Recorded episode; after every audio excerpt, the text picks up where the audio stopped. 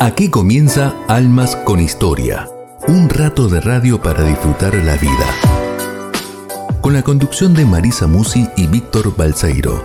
Hasta las 20 por BTR Radio. Así me hizo la señal operador. La regaron y así, así se relataba eh, una carrera de turf, ¿no? Me acuerdo el, el viejo nueve diario que te pasaba las carreras del día, ¿no? La regaron, por la mitad de la pista va el número 8, Daniel Martín.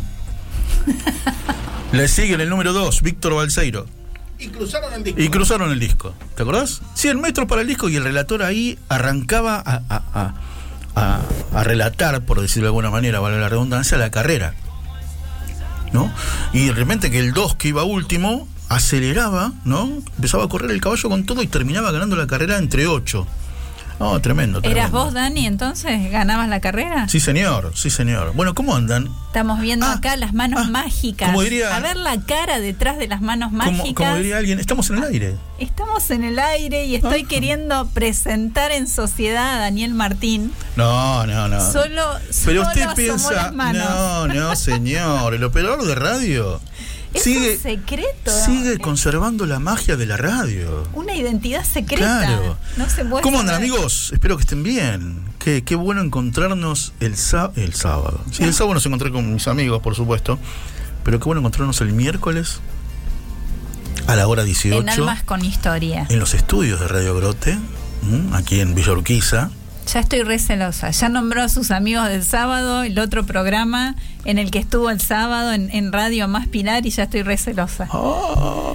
Menciónelos, menciónelos. Vamos a mandarle un beso muy grande. Sí, mande. A Matías, el conductor de Valorar. Valorar, estuvimos haciendo ahí A Claudia, que cumplió años hace muy poquito. Claudia Claudia Echeverría, Echeverría. Eh, periodista, sí. alma mater de Faro Films, Ah, Alma Mater.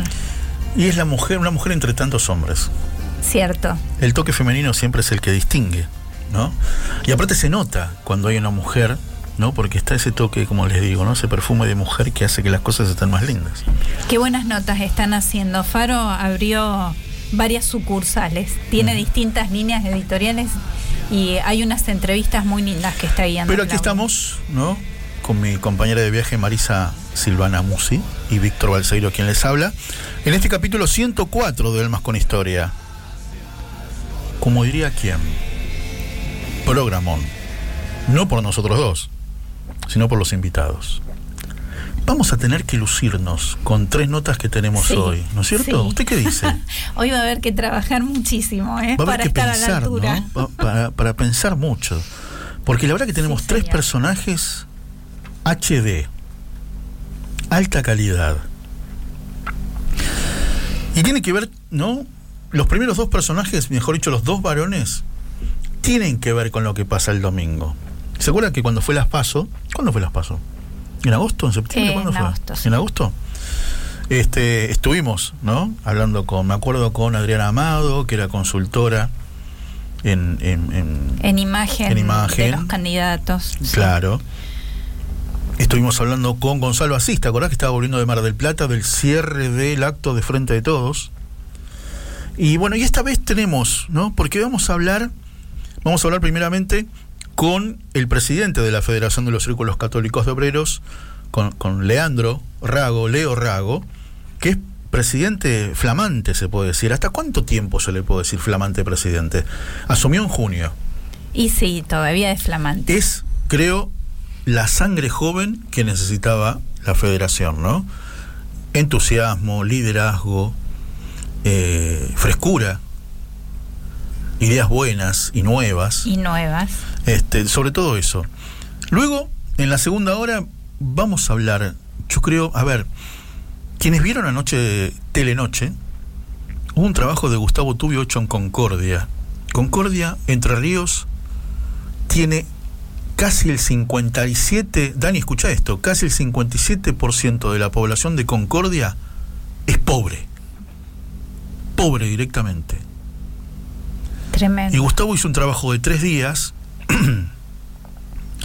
Cuando llegan los camiones de basura, abren la compuerta de atrás y empiezan a sacar no todas las bolsas de y la gente viste como los pájaros que van picando viste se desesperan bueno estas eran personas como vos y como yo que llegamos a casa y que tenemos el plato de comida no me duele esa Argentina, esa frase que, que Acá nomás, 400 kilómetros, 500 kilómetros, no sé cuánto.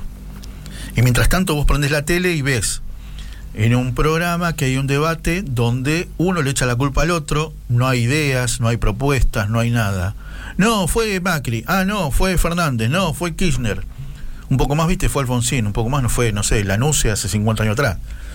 Pero de propuestas, te las debo, te las debo. Bueno, vamos a hablar sobre esa desnutrición infantil con quien sabe un rato largo de eso, que es el doctor Abel Albino, titular de la Fundación CONIN.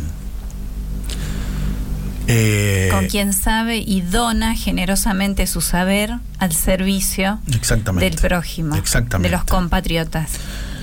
Tenemos, a ver, ¿cómo decirlo? La dicha de poder hablar con el doctor Abel Albino, que no habla con ningún medio, pero con Radio Grote hace una excepción. ¿Por qué? Y porque le pautamos los temas y le respetamos los temas que vamos a hablar. Y no lo vamos a agredir porque la verdad lo queremos mucho al doctor Abel Albino. Así que bueno, y después, como para cerrar el programa, vamos a cerrar de una manera para recordar, nostálgica, diferente, alegre. Homenaje.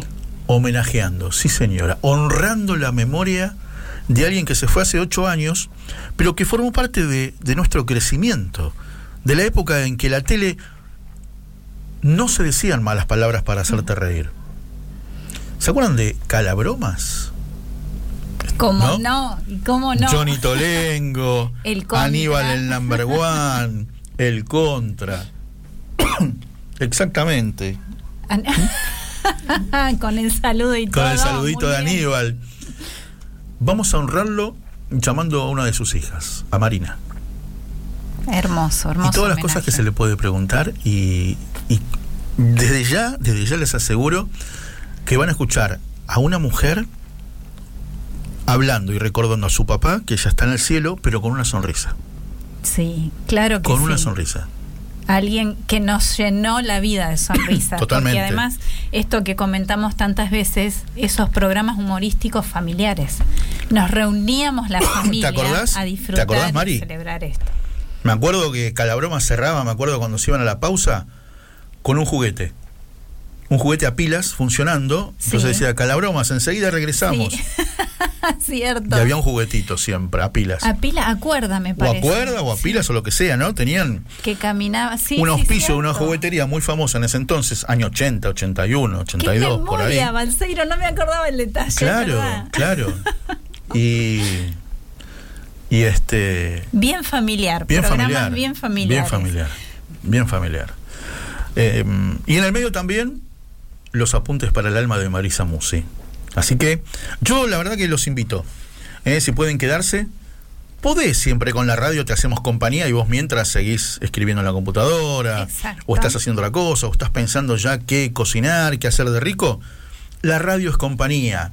La radio es, te abraza, te acompaña, te... Mm, ¿Envuelve con el sonido? ¿Por qué no? ¿Por qué no? Y si querés, agarrás el teléfono y a qué número nos podés escribir nos podés mandar un mensaje o grabar un audio breve al 11 24 57 68 75. 11 24 57 68 75 es el WhatsApp de Radio Grote. Para que te envuelva este sonido, nos escuchás en www.radiogrote.com o en la aplicación de Radio Grote que se descarga al teléfono. Y si nos querés ver, además de que te envuelva solo el sonido, está la imagen también, excepto la cara de Daniel Martín, que mostró solo la mano. No sé si apareció la mano tampoco, yo la Algún dedo, en todo caso, algún dedo. Está, todo misterioso.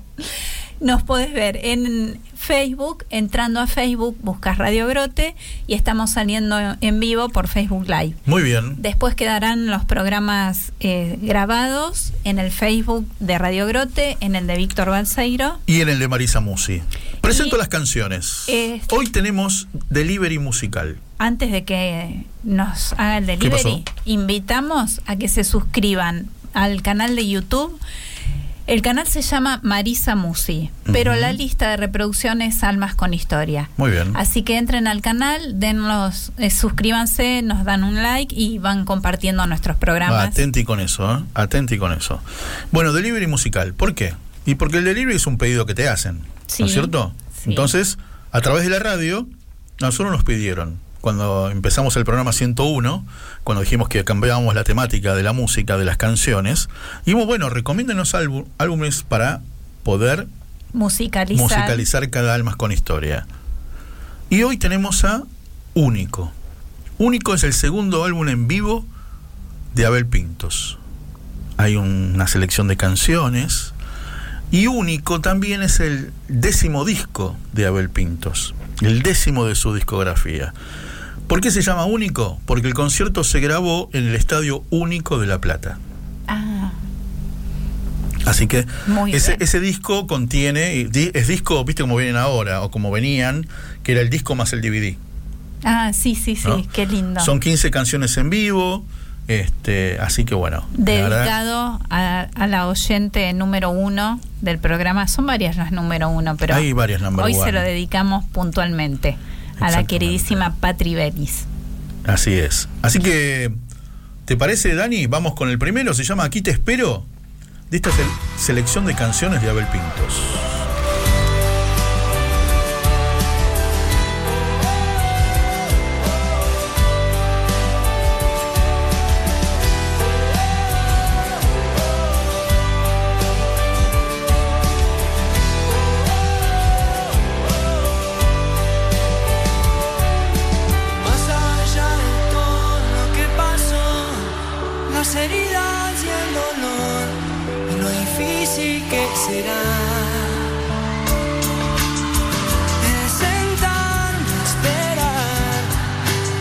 días pasen que quieras escuchar.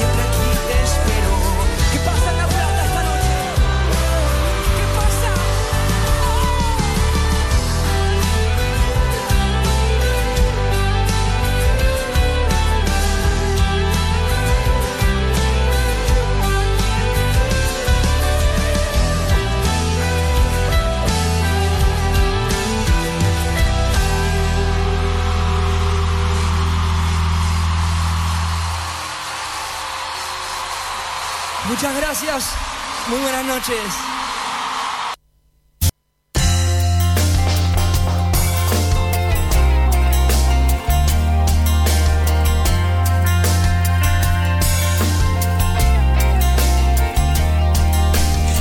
Che, qué bien que canta este muchachito, ¿no? Abel Pintos tiene futuro, ¿no? Tiene futuro, totalmente.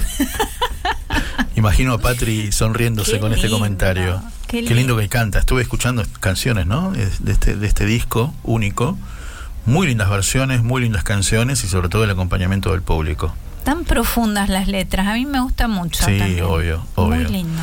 Eh, bueno, hablando de público, el viernes tuve la oportunidad de ir al Teatro Ópera a ver este Destino San Javier. Un club de fans, viste que son tres, pero hay uno, Sí. hay uno que se lleva todos los Todos los suspiros de las no, los suspiros de las chicas. Cantaban, cantaba uno, eh, cantaba el segundo, eh, cantaba el tercero, ¡ah! Tremendo. El club de fans que tiene ese pibe, maravilloso. Qué bien. Maravilloso. Qué bien. es el que tiene la voz grave. La voz más grave, como tenía el trío San Javier, viste que había uno que tenía la voz más grave y cantaba, ¿no? Acorde. a- Justamente este muchacho, ese, ese, ese hombre, ese hombre que cantaba en el trío San Javier, es el que ha fallecido del trío. Este chico es el hijo.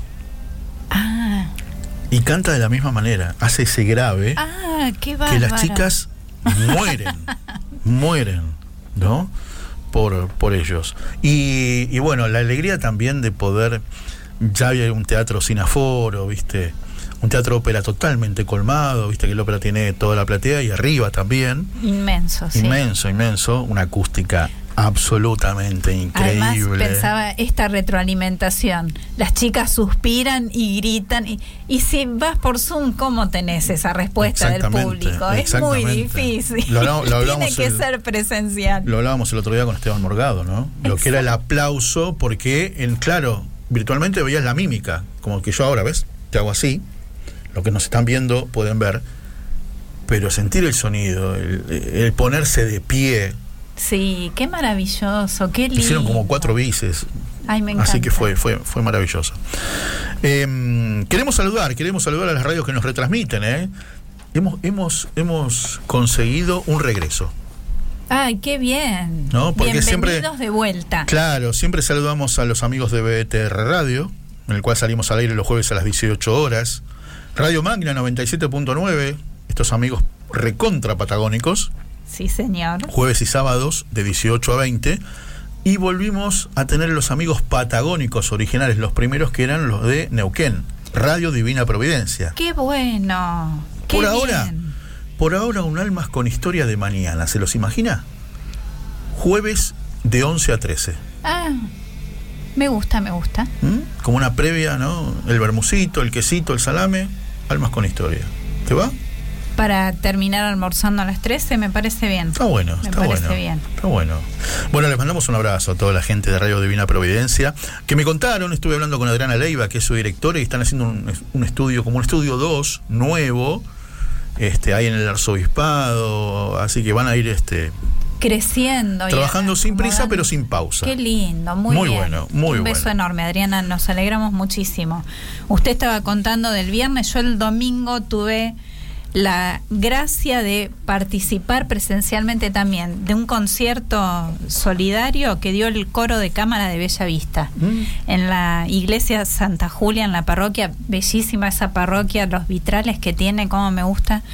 Bueno, la verdad que una ¿Dónde, dónde, alegría dónde? en Santa Julia, ¿Un caballito? sí Ah, mira.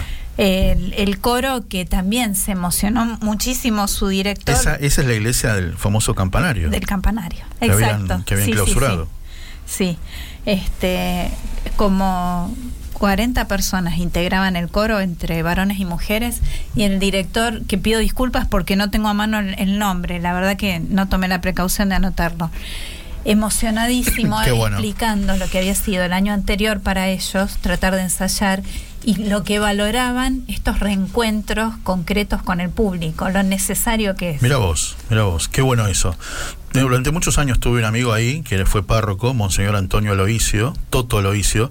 Eh, antes de terminar el programa, haceme acordar, Mari, que les voy a contar una historia que tuvo que ver Toto Aloisio con el atentado de la Embajada de Israel. Ah, allá por el año 92. Muy bien. Vamos a, nuestra primera a nuestra primera entrevista, ¿te parece? Muy bien. Bueno, ¿qué hora es? A ver cuántos minutos pasaron. 23 ah. minutos ¿eh? de las 6 de la tarde. Estamos en vivo, por supuesto, aquí en Radio Grote, en la radio de la Federación de los Círculos Católicos de Obreros. Y la Federación de los Círculos Católicos de Obreros em, tuvo su Asamblea General Ordinaria en el mes de junio siempre la llevamos muy muy cercana con en el programa de Tito Garabal, ¿no? En Clave Grote, que siempre estuvo atento a, las entrevistas. Y se realizó, como se hacía todo todavía en el mes de junio, de modo virtual. Sí. En la cual eh, Leandro Rago, Leo Rago, actual, eh, era protesorero, fue elegido como nuevo presidente de la entidad. ¿no? Como decíamos hace un rato, sangre joven, ideas nuevas, ¿no? Mucho, mucho empuje, un liderazgo que se necesitaba, ¿no? A una federación que lleva tantos años, que hace también a tanta gente, y que tuvo un fundador en el cual tenemos el honor de llevar el nombre de, la radio, ¿no? Del padre Federico Grote estoy hablando. Así que vamos a saludarlo, Leandro, ¿te parece? Muy bien. Leo, querido, un abrazo grande. Aquí Marisa y Víctor desde la radio. ¿Cómo estás? Hola Marisa, hola Víctor, muy buenas tardes. Un placer estar acompañando este hermoso programa que nos enorgullece llevar en nuestra radio. Bueno, bueno, muchas gracias, muchas gracias. listo. El solo título del programa es hermoso, ¿no? Es hermoso. Así que eh, los felicito por la labor que hacen. Tito siempre me tiene al tanto y cuando puedo los escucho y sé que es un programa realmente que da un, un gran orgullo que esté en nuestra radio y que se repita en todo el país. Así que un placer hoy estar con ustedes acompañándolos. Bueno, muchas gracias, muchas gracias por, por tus palabras, querido Leo. Y bueno, la verdad que para nosotros también, ¿no? Tenerte, tenerte al aire, sobre todo en esta fecha, ¿no? Donde, a ver, todo, todo en esta semana, en este tiempo, eh, muchos programas de radio, muchos programas de televisión, ¿no? Están entrevistando candidatos eh, con, lo que viene. Se habla mucho qué va a pasar la semana que viene, ¿no? Con el dólar post este, post elecciones y todo eso, pero queríamos un poco también eh, como, como, como amarrar el programa a un muelle, a un muelle de paz, ¿no? donde pueda haber buenas ideas. La federación nos ha, nos ha demostrado, sobre todo en este tiempo tan difícil que fue la pandemia, que se puede trabajar bien, que se puede trabajar en orden, que puede, que se puede hacer mucho bien por el prójimo. Es así, ¿no, Leo? Yo creo que es así, es lo que nos moviliza, ¿no? Eh, en esta institución tan grande que es eh, un arca de Noé, decía el anterior presidente, y lo acompaño en eso. Es, realmente una institución muy grande eh, que, que, tiene una orientación hacia los obreros, ¿no? hacia el mundo del trabajo, pero que también eh, cada círculo, cada obra de la institución siempre busca dar una mano en eso en lo que nuestro estatuto dice bienestar material, que hablaba el padre Grote, y que en el tiempo despacito íbamos a hacer la otra parte que dice nuestro estatuto, que es la parte espiritual. Eh, nuestro estatuto dice que, el, que velamos por el bienestar material y espiritual de los trabajadores, y yo diría de los humildes y de los hermanos necesitados, y el que necesita una mano, y como dice el Evangelio, las veces que me diste de comer, las veces que me obligaste, las veces que me alojaste. Y la federación intenta estar en todos esos lugares. Cada círculo después fue tomando su propia fisonomía y así nacieron obras como el Sanatorio San José y demás, y institutos educativos. Entonces, intentamos hacer bien en cada uno de esos lugares y hay un montón, independientemente de, los nombres de Leo o de quien esté, es la institución que hace un montón de hermosas obras.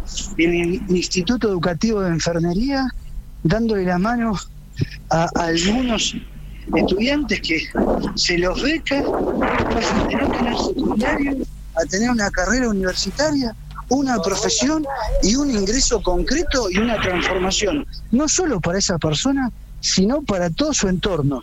Y no solo económico, sino cultural. Pero así en el sanatorio hay miles de ejemplos también. en, las, en la obra social, en cada círculo, distintas realidades. Me tocó hace poco viajar a Viedma, a Carmen de Patagones, voy a seguir viajando por todo el país, conociendo los que me faltan y visitando los que ya conozco también. Y cada realidad que me encuentro es lo que más disfruto, en lo que me toca y me siento obligado a hacer en todas mis actividades, eh, es viajar por los círculos, viajar por el interior. Claro, claro. Contarme historias de almas hermosas que, que la, que la Federación nuclea, digamos, ¿no? Leo, en Viedma acaban de, de nombrar una calle con el nombre del padre Grote. Bueno, que después de 81 años desapareció. La comunidad de Viedma decida honrar de esa forma al padre Grote, encima en un barrio nuevo, que es un barrio periférico y necesitado, a nosotros nos llenó de orgullo.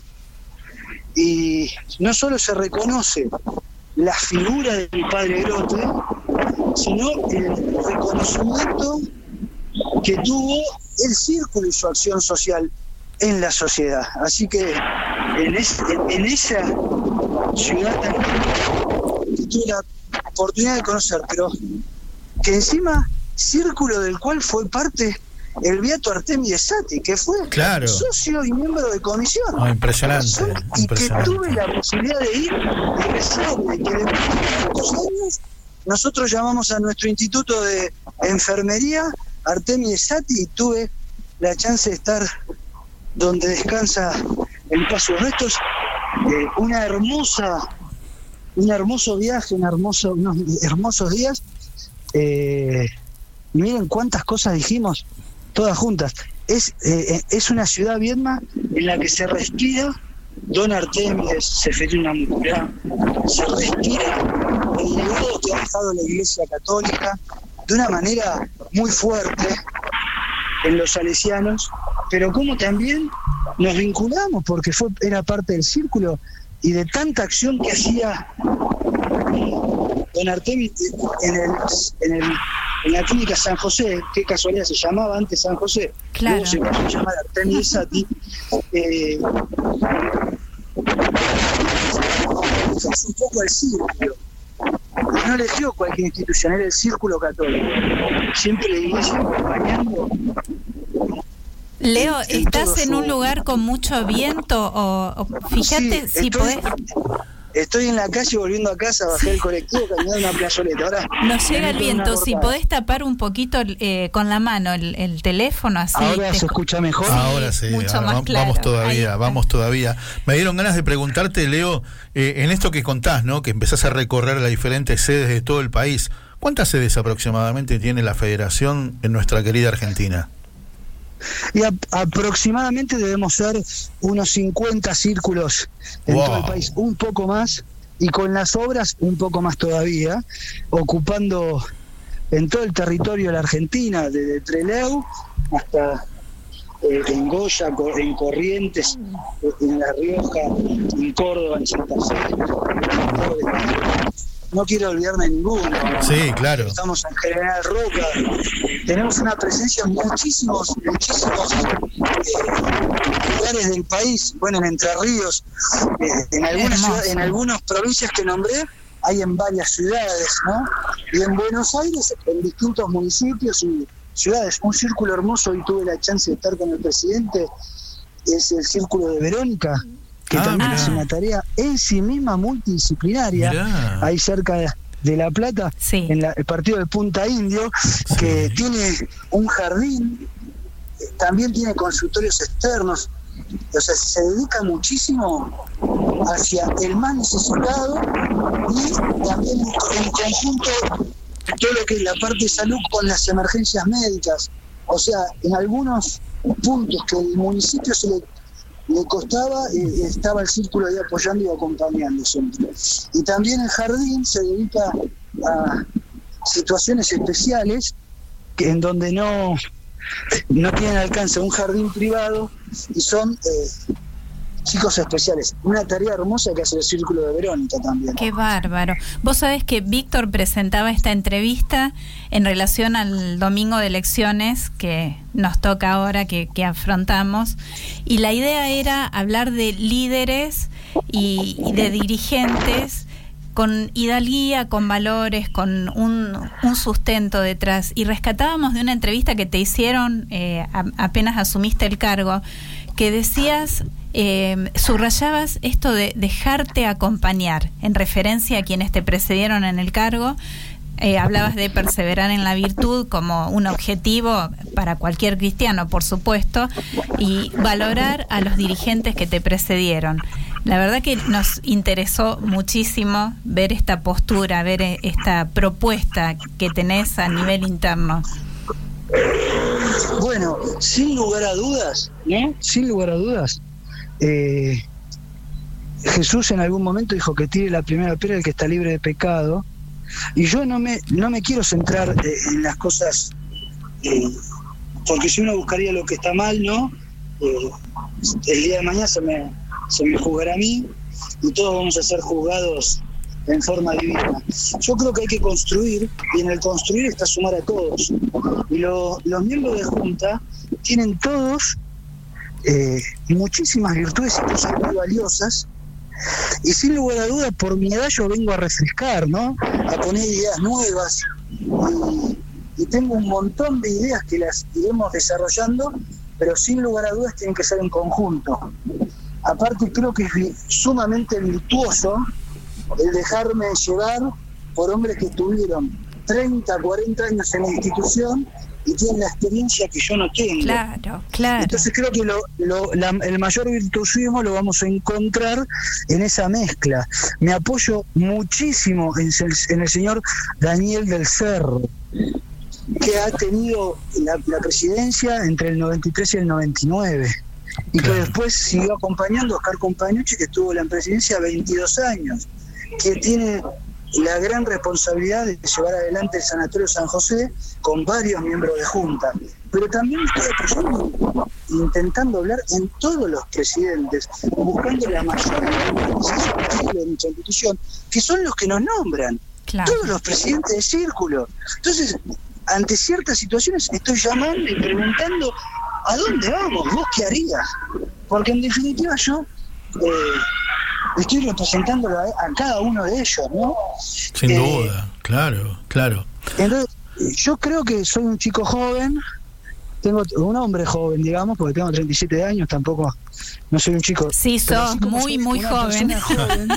En la conducción, sin lugar a dudas, eh, tengo que dejarme acompañar, lo tengo muy claro tengo los asesores espirituales también, tengo la suerte de que a la vuelta está la parroquia intento tener vínculo con el párroco, eh, digamos, toda gente de experiencia que me puede ir asesorando, sin lugar a dudas hablo mucho con, con Tito Agrabal, que tiene una vasta experiencia en la iglesia.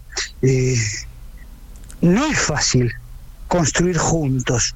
Sin duda. Muchas veces me cuesta, y sin lugar a dudas tengo que dejar de lado muchas cosas que me gustaría hacer, esperarán para lograr consenso.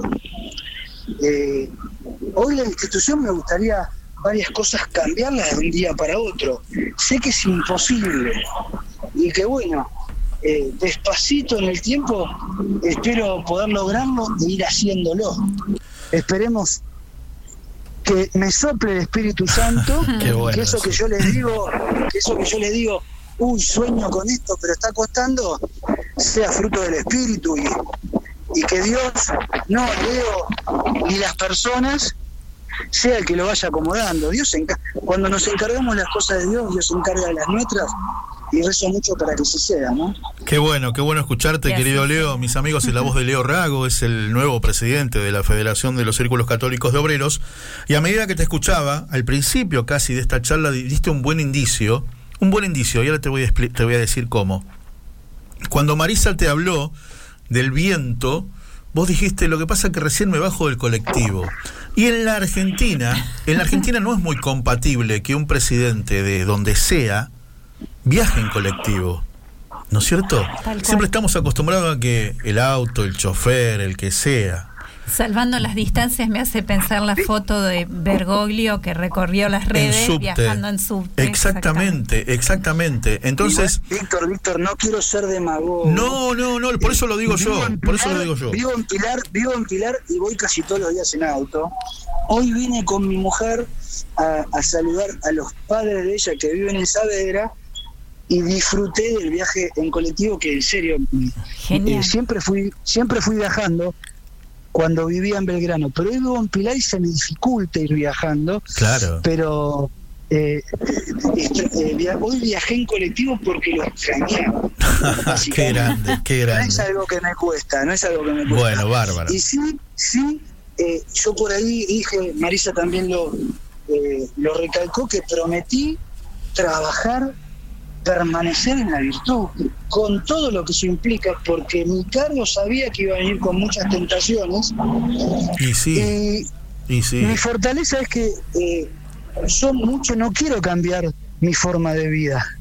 Quiero tener la misma esposa, me encanta mi auto, me encanta la casa donde vivo, no tengo muchas pretensiones más. Digamos, las necesidades insatisfechas son las que nos hacen insatisfechos. Totalmente, totalmente. Y, yo creo que tenemos la vida de los santos a imitar y Santa Teresa, doctora de la Iglesia, decía que solo Dios basta, ¿no? Así es, exactamente. yo intento refugiarme en eso para que las necesidades del mundo, de mi persona, que todos queremos ser, ganar un poquito más, eh, tener solvencia, pero eh, sin lugar a dudas eh, que, mi refugio sea principal Dios y mi mujer y mi hija, ¿no? de, eso, queríamos, de eso queríamos hablar porque, a ver, fuiste papá hace poquito, ¿no? De una nena. Lo veíamos, lo veníamos escuchando las veces que que te entrevistó Tito Garabal en su programa, que venías contando, ¿no? Qué poquito que falta para que naciera, nació. Y ahora, ahora yo te hago la pregunta, ¿qué país, qué país soñás dejarle a tu hija? A tu hija y a los que vengan, ¿no? ¿Qué país soñás trabajando todos los días desde la federación, empleando todos los dones que, que has recibido? Eh, ¿Qué país soñás dejarle a tus hijos? Bueno, yo creo que estamos atravesando como país una crisis institucional muy importante en donde los poderes eh, no se no se no reflejan tener la autonomía que deberían tener y hasta a veces eh, se mezclan los cargos y se pone en duda quién ejerce el ejecutivo, quién ejerce eh, la autoridad en el, en el judicial, o si tienen la autonomía, si no tienen la autonomía, eh, es muy complicado. Creo que también eso refleja la crisis de valores que tiene hoy el mundo, en donde cada vez los valores que hoy nosotros defendemos se ven, eh, se ven menos en el día a día, en los medios de comunicación, y por eso el desafío de una radio. Claro. Eh, y por eso difundir las buenas noticias o los buenos valores. Sin lugar a dudas, nadie debe estar prestando atención a, a Leo Rago como un líder, ¿no? Eh, y ustedes deciden hacerme esa nota porque están enraizados en nuestra institución y yo se los agradezco muchísimo. Sí, eh, es para destacar que, que no nos interesan las cosas del mundo y que nos interesan las cosas espirituales y que algún día vamos a ser juzgados por el amor que dimos, por las veces que abrigamos, por las veces que dimos de comer y que vamos a ser juzgados por lo bueno o malo que pudimos hacer, eh, con una mirada misericordiosa como la de Dios. Yo creo que eh, el mundo necesita reforzar eh, que lo material no es lo más importante. En algún momento en el Renacimiento fue la belleza, ¿no? Y se veneraba capaz de más a Miguel Ángel. Ahora, ahora veneramos lo material, lamentablemente. Pareciera que por tener es lo que somos. Yo la verdad eh, tuve un sabio consejo del padre César Esturba que me dijo, vos no sos lo que sos por el cargo. Yo conocí una persona que tenía un cargo, me contó el padre. Y el día que le quisieron sacar el cargo, para él lo vivía como dejar de ser. Hmm. Vos sos mucho más que el presidente, sos Leo, me decía. Y yo en serio así lo vivo. Pero yo le decía, para mí lo más importante es mi mujer. Y mi mujer no me va a querer, o mi viejo, o mi mamá, no me van a querer por ser más por ser presidente de la federación. Me quieren por ser Leo. Y para mí ser Leo es mucho más que eso. Yo creo que algo muy sano que pretendo en mi presidencia es que no dure mucho más de 6, 8 años. Porque las cosas se desvirtúan. Eh, y es, complejo después acomodar. El, nuestro estatuto era sabio. Oscar tuvo que estar 22 años nadie quería asumir la conducción. Y él lo preguntaba y nadie lo asumía, hasta que en algún momento me animé. No sé si estoy preparado. Capaz hubiese sido prudente esperar un poco más. No sé, Dios por algo lo quiso así, ¿no? Exacto, eso creemos. Exacto, exacto. Leo, los nombraste y me diste la pauta que los tenés, a mamá y a papá.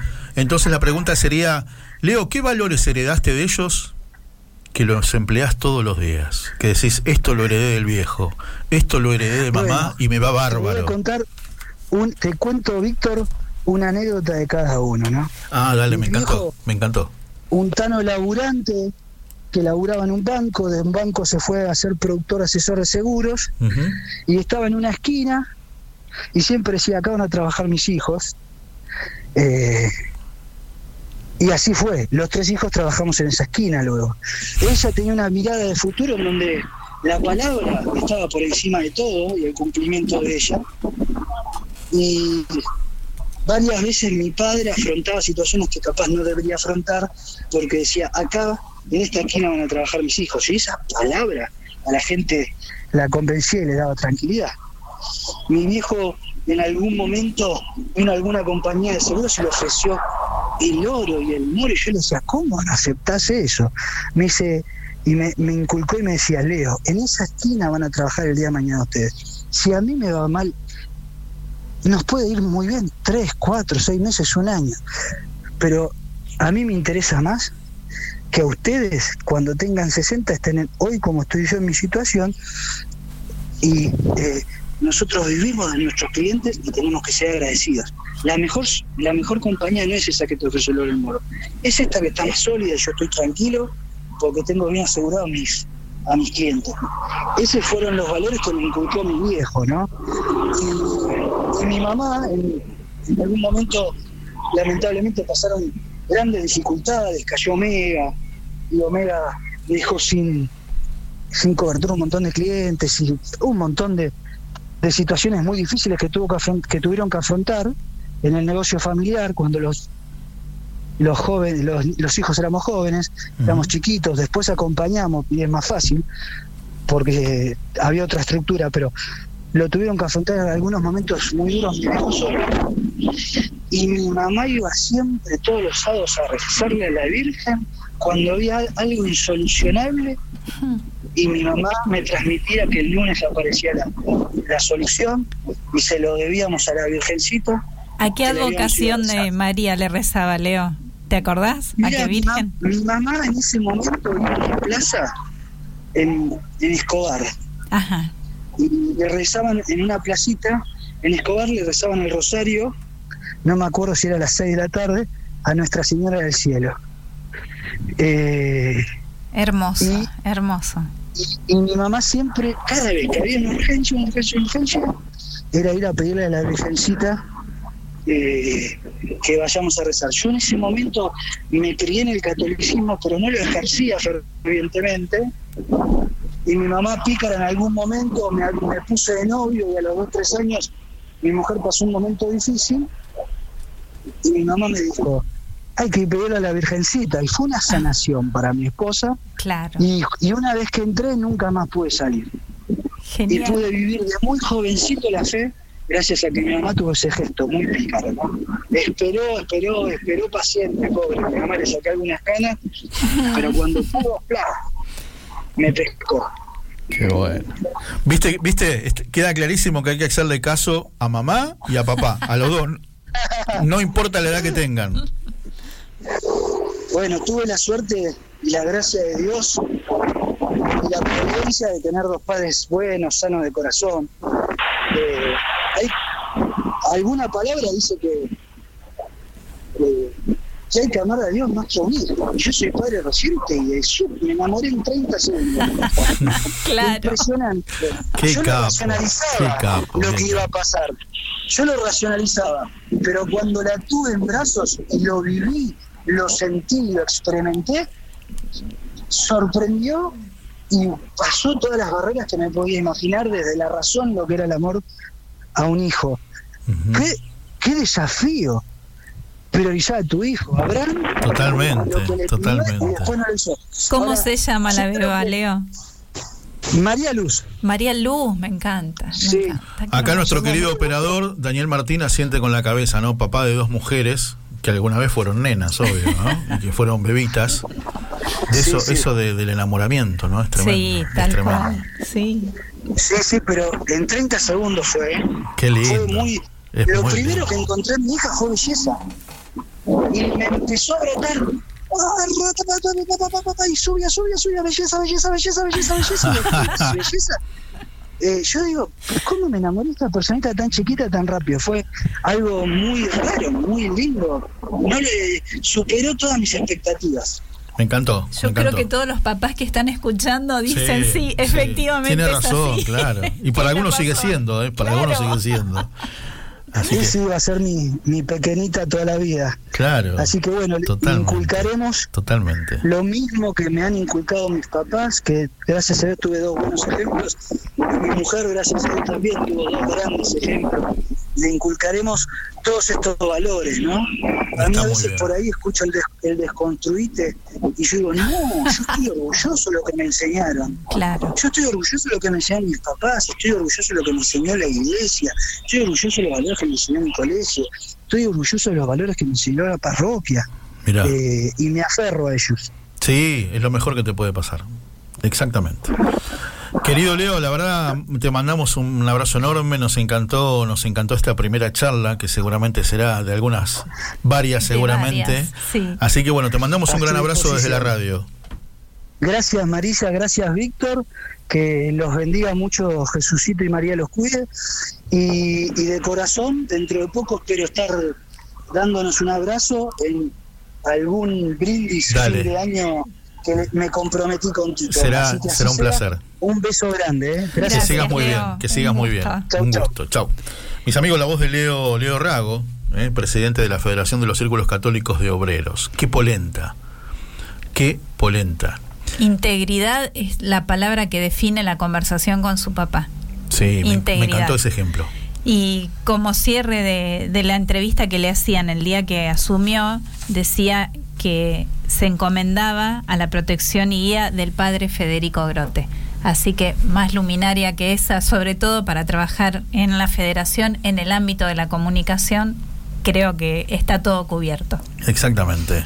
Nos separan 11 minutos de la hora 19.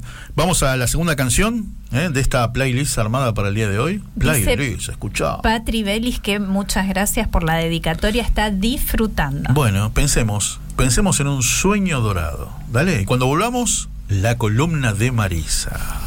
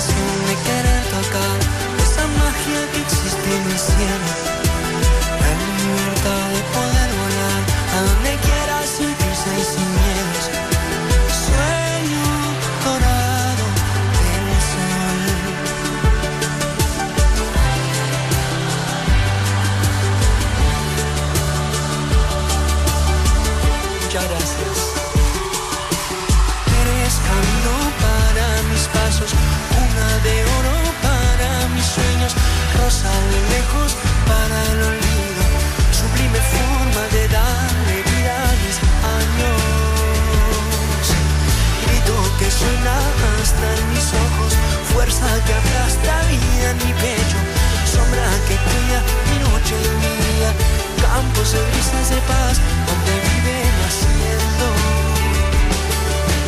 La sensación de querer tocar esa magia que existe en el cielo, la libertad de poder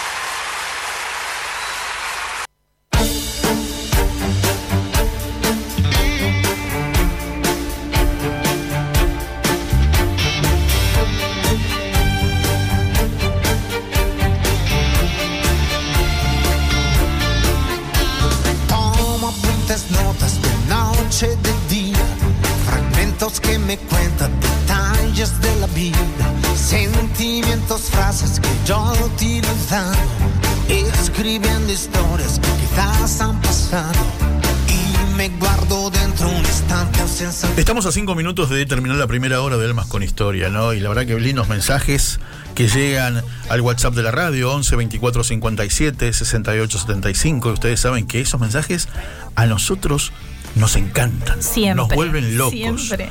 Nos fascinan. Nos ponen de buen humor.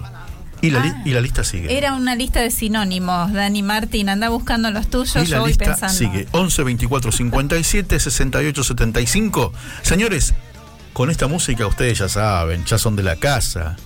Apuntes para el alma con Marisa Musi. Muy bien. Acción. Acción. Vamos a hablar un poco de lo del domingo. Lo del domingo es ejercer nuestro poder ciudadano en las urnas. Ah, lo del domingo que viene. Yo pensé que el asado que me había clavado el domingo que estaba buenísimo, Dani. Ah, y Eso sin el domingo- invitar, el domingo el que que come y no convida, etcétera. Bueno, Bueno. Eh, una boda. Bueno, retomamos. Te- en el colegio bien. se decía como teña saginata. La lombriz solitaria. En el. ¿no? Sí, se decía lombriz solitaria. Lombriz solitaria, en el nombre, en el nombre científico, tenía saginata. Algunos tenían una boa. ¿no? Tremendo. Bueno, siga, siga, por favor. Bueno, retomando el, el hilo de lo que habíamos empezado a esbozar. Ejercer nuestro derecho, ejercer nuestro deber de ciudadano, compromiso y, responsabilidad. Y mm, nos gustaba empezar un poco eh, retomando un análisis que hizo la española Pilar Jericó acerca de las 10 estrategias de manipulación mediática. No vamos a hacer todo el análisis, eh, es muy interesante, se puede buscar y leer un poco sobre esto. Pero eh, lo menciono y ahora ahondamos en el porqué de las estrategias de manipulación. Dice una eh, muy básica es la distracción, esto de ofrecer pan y circo, y me atrevería a decir que últimamente ni siquiera el pan. Eh, crear un problema, armar ruido ficticio, armar escándalo para luego ofrecer soluciones, en general soluciones mágicas. Eh, el modo de la gradualidad, ir poco a poco. Esto en varios casos lo han explicado muy bien, que es el tema de la rana hervida. si pongo una rana para cocinar. Qué buen ejemplo, qué buen ejemplo. en el agua hirviendo, la rana salta y, y se escapa. Si la pones en agua fría, en el fuego. Exacto, a, a cocción lenta la rana permanece Ah. ahí, se va ambientando, se va adaptando y, y cuando quiere acordar está lista para ser ingerida. Como cantaba, ¿cómo era? Rosana, a fuego lento. A fuego lento, exacto. Ir gradualmente. Eh, diferir es otra estrategia de, de manipulación mediática. Postergar para el futuro. Eh, haremos cambios en un futuro. eh, voy a empezar la dieta el lunes. Bueno, es- esta, esta forma de diferir es clásica en nosotros, El lunes empiezo a correr, por ejemplo. por ejemplo. Exacto. Que vos sabés que ni nadie, o sea, ni vos ni yo ni nadie te crees a vos mismo que lo vas a que hacer. lo vas a hacer. Eh, ir a un mensaje básico, muy sencillo, como dirigiéndose a niños. Y acá se em- empieza a poner más de manifiesto hacia dónde me estoy dirigiendo, porque es una crítica concreta a la forma de la campaña política. Nos hablan como si fuéramos niños y niños bastante ignorantes. El, el nivel, vos hablabas del debate, que no es debate, el nivel de discusión, esta artimaña de echar culpas afuera o de proponer cosas irrealizables. Cuando se trata de, de cercar un poco y de bajar a lo concreto y de ir a lo real y decir, bueno, puntualmente, este tema, este compromiso. Eh, hay una campaña de Citizen Go para que los candidatos firmen un compromiso concreto con la vida. Y tiene tres o cuatro puntos, no mucho más. Es algo real, algo lógico, concreto, coherente. Son pocos candidatos los que pusieron su firma en ese compromiso. ¿Qué pasa? Cuando se les pide algo real, concreto y, y certero, se van por la tangente. Entonces la cosa era pan y circo, hacer ruido, proponer pavadas, Suele pasar. utopías, eh, apelar a la emoción. La reflexibilidad, la reflexión queda de lado. Eh, votenme por amor, porque eh, ustedes pueden hacerlo, porque cuando yo era chico, porque lo emotivo, por supuesto que lo emocional ocupa un lugar importantísimo en la vida de cada persona. Pero ¿qué pasa cuando hay que aplicar la lógica, la coherencia? Cuando hay que analizar un poco, cuando hay que revisar la historia. Parece que todos nacimos ayer y nadie tiene memoria de cómo se fue desarrollando la historia de, Argentina y puntualmente la historia de la democracia de los últimos tiempos en Argentina. Eh, la educación deficiente, justamente enlazado a esto, para anular el espíritu crítico, cada vez hay menos capacidad de reflexión sobre los temas, mediocridad, vulgaridad, insultos, eh, para no hablar de exacerbarse, exacerbarse, irse a las manos o dar portazos o volcar vasos de agua. O, son todas escenas e imágenes de las que ya hemos sido testigos, lamentablemente, de parte de gente que tendría que estar eh, guardando una compostura y presentándose como para medianamente verse confiable para poder administrar los destinos de nuestro país. Eh, me quedan la última, dos últimas estrategias. A ver. Auto, autoculpabilidad, si es mi responsabilidad o culpa, no puedo culpar al sistema. Y el conocimiento de los individuos en cuanto a que el sistema me conoce mejor que yo mismo. Entonces, mejor que me vigilen, mejor que me espían, mejor que me revisen, mejor que me controlen. Esto es una locura en la que hemos caído, sobre todo en este último tiempo y fuimos perdiendo espíritu crítico también ahí. Porque entonces si el señor Estado o el gobierno de turno me lo manda, me lo dice, me lo ordena, o me, me sale la palabra apriete, perdón porque es, muy vulgar. Me lo pero- sugiere, si querés. Sí, me lo sugiere acorralándome, ¿no? Ah, bueno, pero lo, eso lo sugiere. entonces sabe más y mejor que yo mismo lo que yo necesito. Y es una forma infantil y aniñada Pero de delegar poder Seguro. en quien no corresponde que lo ejerza y menos de esta manera. Entonces, toda esta crítica, la manipulación mediática, ¿por qué? Porque últimamente nos dejamos pasar por encima en el sentido de que encendemos la televisión y tragamos cual pato sin reflexionar un instante. Y parece que si alguien quiere señalar algo, ya es la contra, es la oposición, es el crítico. No, no, no, animémonos a pensar juntos. Estamos, estamos en una etapa a nivel país, a nivel líderes políticos, por llamarlos de alguna manera y no faltarles el respeto, eh, en un momento que a algunos los enoja, a algunos los entristece. Pero creo que no hay otro casillero que te diga a algunos los de la esperanza. ¿Por qué no? Mm. ¿Por qué no? Está a, mí, costando a mí me mucho encantó, eso. a mí me encantó todo lo que venía diciendo Leo. Exacto. Es el actual presidente de la federación, pero le pide ayuda o un manual de consulta al que estuvo anterior y al anterior. Exacto. ¿Entendés? ¿Vos registraste que mencionó al director espiritual? Exacto.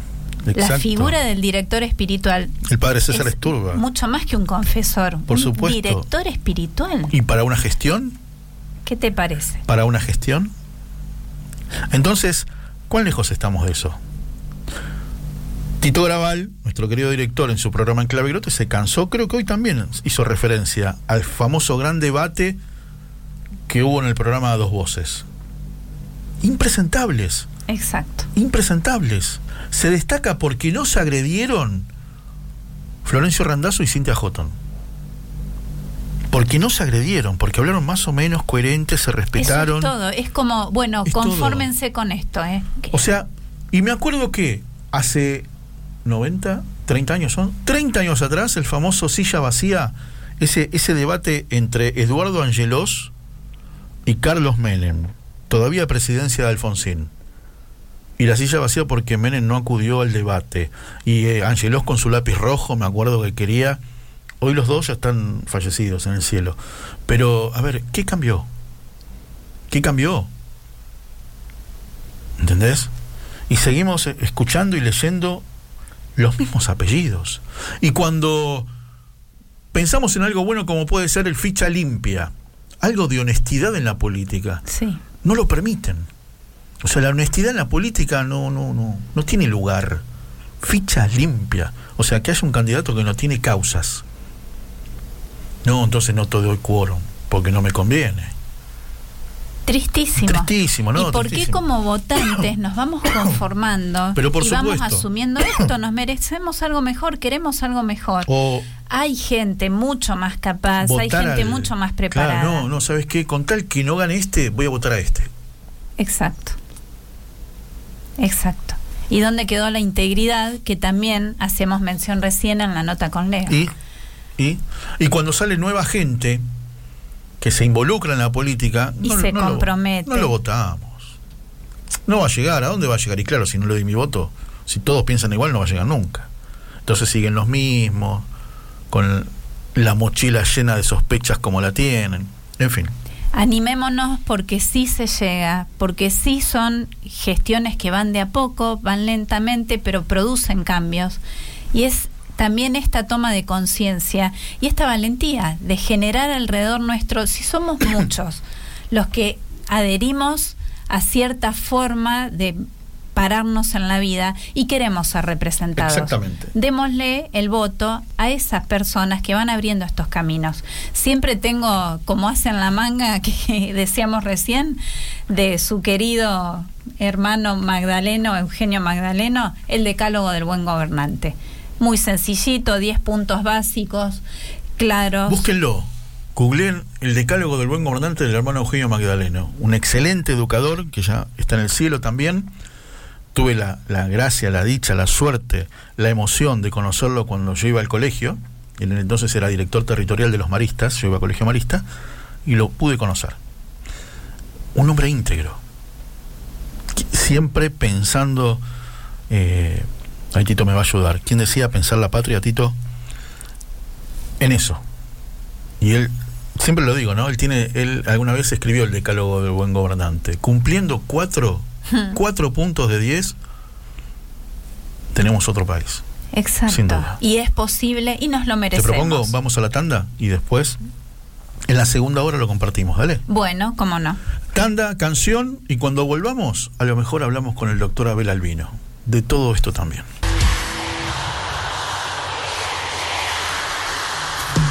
El tiempo de alejarme me lastima una vez más. Abrazame un rato, que no quiero enterarme esta noche va a pasar. Quiero hacer un pacto. Si seguro se encuentres quien te quiera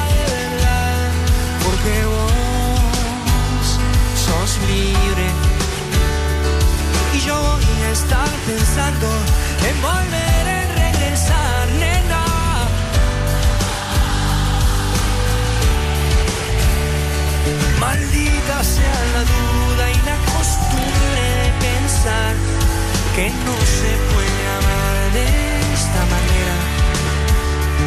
Si yo vivo en la distancia, pero puedo regresar y amarte cada noche,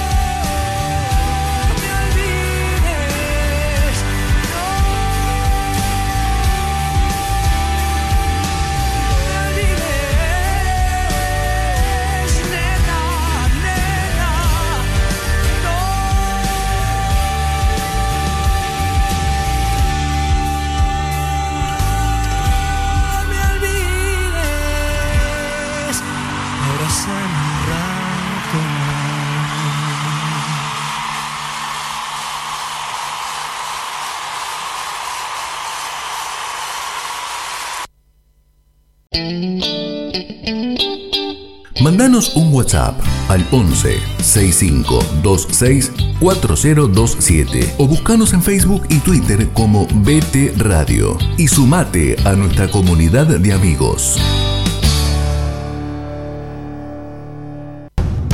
Todos los sábados de 10 a 11.30 horas tenemos una cita esperada. Sin guion. Un gran equipo te espera para disfrutar de un encuentro venturoso. Acordate, sábado de 10 a 11.30 horas. Sin guion por BTR Radio. No faltes.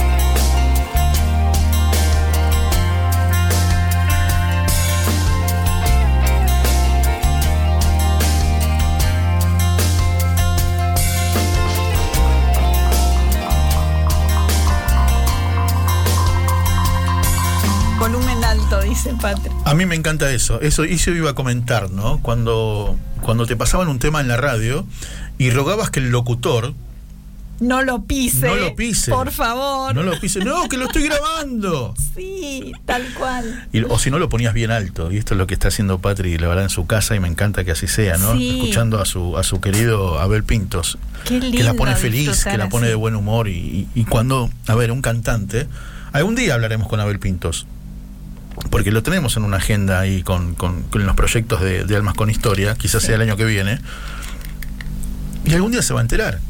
Sí, señor. Claro. Él no tiene sí. idea que en este momento alguien lo escuchó hasta hace 30 segundos con el volumen alto en su casa, ¿no?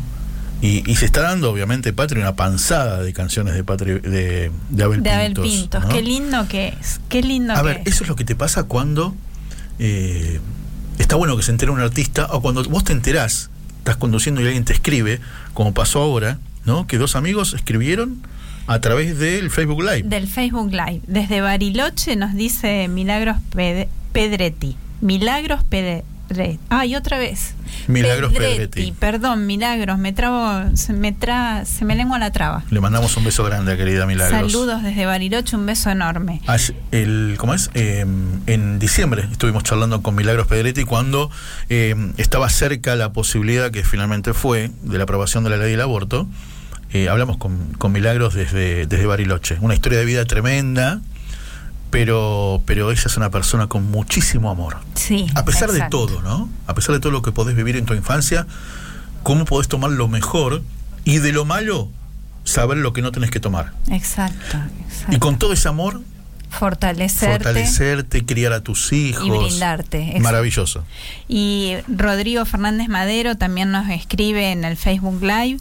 Martita desde Junín, un beso enorme y Tito Garabal estaba escuchando la nota también con Leo. Muchísimas gracias al dire de la radio. Un placer siempre que esté presente y, participando de la verdad que sí, la verdad que sí, porque siempre necesitamos al dire cerca, porque está bueno que te aconseje, porque está bueno compartir, ¿no es cierto? Y la verdad que, que lo tenemos como, como norte, ¿no? Escucharlo cada día al mediodía, donde, donde él, a ver, no es un ser superior que es, no, se calienta como cada uno de nosotros y las cosas no le gustan y te lo expresa. Y está bien que así sea. Está bien, no te vamos a decir que está todo color de rosa, que, que, que, Dios es amor y todo así. Sí, bueno, Dios es amor, pero también pasan estas cosas. Y también tenemos oportunidad de, de hacer eh, cosas concretas a nivel humano. Por ejemplo, esto que estamos conversando sobre el domingo. Así que vamos, animémonos. exactamente. Manos a la obra. Exactamente. Y, y la verdad que resaltar, él lo resalta siempre, lo que pasó con Cynthia Houghton, ¿no? Que en un principio dijo, no, no, perdí las pasos, no, no entré. Y después empezó a reclamar y reclamar y reclamar y llegó donde tenía que ser y pidió recuento de votos y encontró que le habían robado un montón de votos. Y quedaron eh, unas por revisar, no llegaron. Claro, cuando ya pasaron el porcentaje necesario, dijiste, listo, ya está, ya pasamos. ¿Y sabes cómo fue eso? Porque había cero voto registrado en un montón de mesas. Claro. En la que gente conocida, gente cercana, gente querida, le decía abiertamente, yo en esa mesa te voté a vos. No puede ser que haya cero. Y esto de generar comunidad y de armar tejidos y redes que decimos tantas veces. Claro. Y comunicarnos y decirnos las cosas. Así Cintia se animó a pedir la apertura de mesas y poder revisar esas urnas. Y no era cierto que cero voto realmente valía la pena hacer todo ese trabajo. Fue un esfuerzo increíble de parte de fiscales también que colaboraron y ayudaron. Y hay que estar abriendo urnas y mirando voto por voto. Y creo que habían recuperado 11.000, si no me falla la memoria ahora, y quedaron un montón por revisar. No, no se llegó, no se dio abasto, pero ya con eso había cambiado el panorama político. Cintia Houghton estaba, seguía jugando el partido cuando otros habían dicho que no. ¿Viste? Bueno, les hablaba de. Mm, ayer estuve viendo Telenoche y un trabajo de Gustavo Tubio que se llama Comer desde la basura. Tremendo. ¿Cómo duele? ¿Cómo duele? Es Concordia. 57% de su población es pobre. Pobre. ¿No es cierto? Muy fuerte. Y de repente, a ver, no, no vamos a hacer política ni mucho menos, pero cosas, viste, de sentido común, de sentido común. Eh, la verdad que para Marisa, para Víctor, para Dani, que, formamos parte de Almas con Historia y de Radio Grote, saludar a este querido amigo que hace tanto, tanto por aquellos niños que no tienen la posibilidad de comer todos los días. Mirá el derecho básico que estoy hablando, ¿eh? Tener un plato de comida todos los días. Exacto. Un hombre que con guardapolvo blanco, ¿no? Cruzó las fronteras, se embarró y se preocupó no solamente, no, no solamente se preocupó, sino que se ocupó. Estoy hablando del doctor Abel Albino, ¿no? creador de la Fundación Cooperadora para la Nutrición Infantil, la Fundación CONIN. CONIN. Querido Doc, un abrazo grande desde la radio. Marisa y Víctor, aquí estamos. ¿Cómo está? muy bien, muy bien. ¿Cómo está, Doc? qué lindo, qué lindo saludarlo. Aquí, aquí Víctor Balseiro y Marisa Musi. Em, bueno, ¿cómo está, doctor? ¿Bien? Bien, gracias a Dios trabajando. Estamos por inaugurar un hospital oh. eh, nuevo, un mm. espectáculo. Realmente es una cosa de Dios porque no, no es una cosa mía. Qué bueno. Eh, tengo ayudas que me, me, aparecen ayudas que son sorprendentes. Qué lindo eso, qué lindo. Y en un momento dado me quedo medio este, sin, sin aliento, ¿no? Entonces me voy a la Virgen del Chayao acá en Mendoza y le pido ayuda. Le digo que estoy con problemas, que no puedo terminar el hospital, que necesito ayuda. Y al día siguiente apareció la Maru Botana acá, le conté yo. Claro. Sí, sí, hermosa anécdota. Apareció la Maru y hace siete meses que no se va de Mendoza, viene todos los jueves y los viernes. Qué lindo. Ha faltado tres veces en siete meses. Hoy, por ejemplo, avisó que no puede venir mañana, jueves. Jueves y viernes viene siempre. Qué bárbaro, qué bárbaro. ¿Qué generó de su presencia, 25, 30 veces. eh, doctor? ¿Qué generó Maru Botana con respecto al hospital y a lo que están terminando? Y bueno, ella dijo, mirá, eh, la cocina es hermosa, pero tiene que ser mejor todavía. Me gustaría una cocina toda de acero inoxidable, pero es muy caro. Nos viene mejor hacer una mesada y revestirla con cerámico. Claro, pero es lo, lo moderno, es lo que tenés que tener. Pollín llamó al mejor tipo de cocinas en el país. bla, bla, bla, le contó apareció una cocina, toda la cocina, las mesadas, los estantes, todo, todo acero. Qué Y maravilla. la cocina eléctrica y el horno eléctrico, todo, todo una cosa magnífica. Después, bueno, aquí tenemos que poner una heladera y tenemos que poner un freezer. No, tendría que haber una cámara. Bueno, pero este, no podemos poner una cámara, es, es cara y eso enlentece más la construcción. No es que no se pueda, sino que este, hay que habilitarlo cuanto antes. Hay chicos en lista de espera para ingresar al hospital. Yo no puedo estar, eh, qué sé yo, perdiendo tiempo, eh, sino solucionándolo y, Sí. y rápidamente para poder ingresar estos chicos. Y, y bueno, dijo ella, no, vamos a hablar aquí a Frío Latina. Frío Latina, mucho gusto, soy fulana. eh, ¿Qué tal, Maru? eh? A los 10 minutos ya aparecieron dos ingenieros, tomaron esto. ¿Cuánto vale esto? Dos millones de pesos. Y si yo les hago propaganda a ustedes, 300 mil. Listo, se terminó, les hago propaganda. Maravilloso. Qué bueno, qué Frío bueno. latina. qué bárbaro. Doc. Entonces vamos haciendo y haciendo y haciendo con velocidad. Es cierto que la gente nos quiere. Ahora, un oratorio chiquito, bonito. Bueno, un presupuesto 450 mil pesos, otro presupuesto 220 mil pesos, a la mitad. Y cuando se enteró que era para eh, el hospital, no, me dieron 160 ya, 170, listo, ya está, no, no voy a Ay, cobrar más el carpintero. Qué bárbaro. Un oratorio en el hospital que estamos renegando en, en Capital Sí. Federal que achican las capillitas de, de los hospitales. Tristemente. Y bueno, así se nos va achicando el corazón, Qué.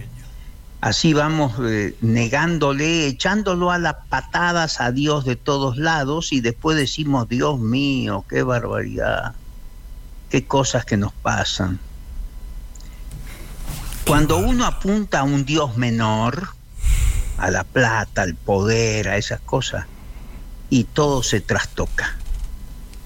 Hay que poner a Dios en la punta de todas las cosas.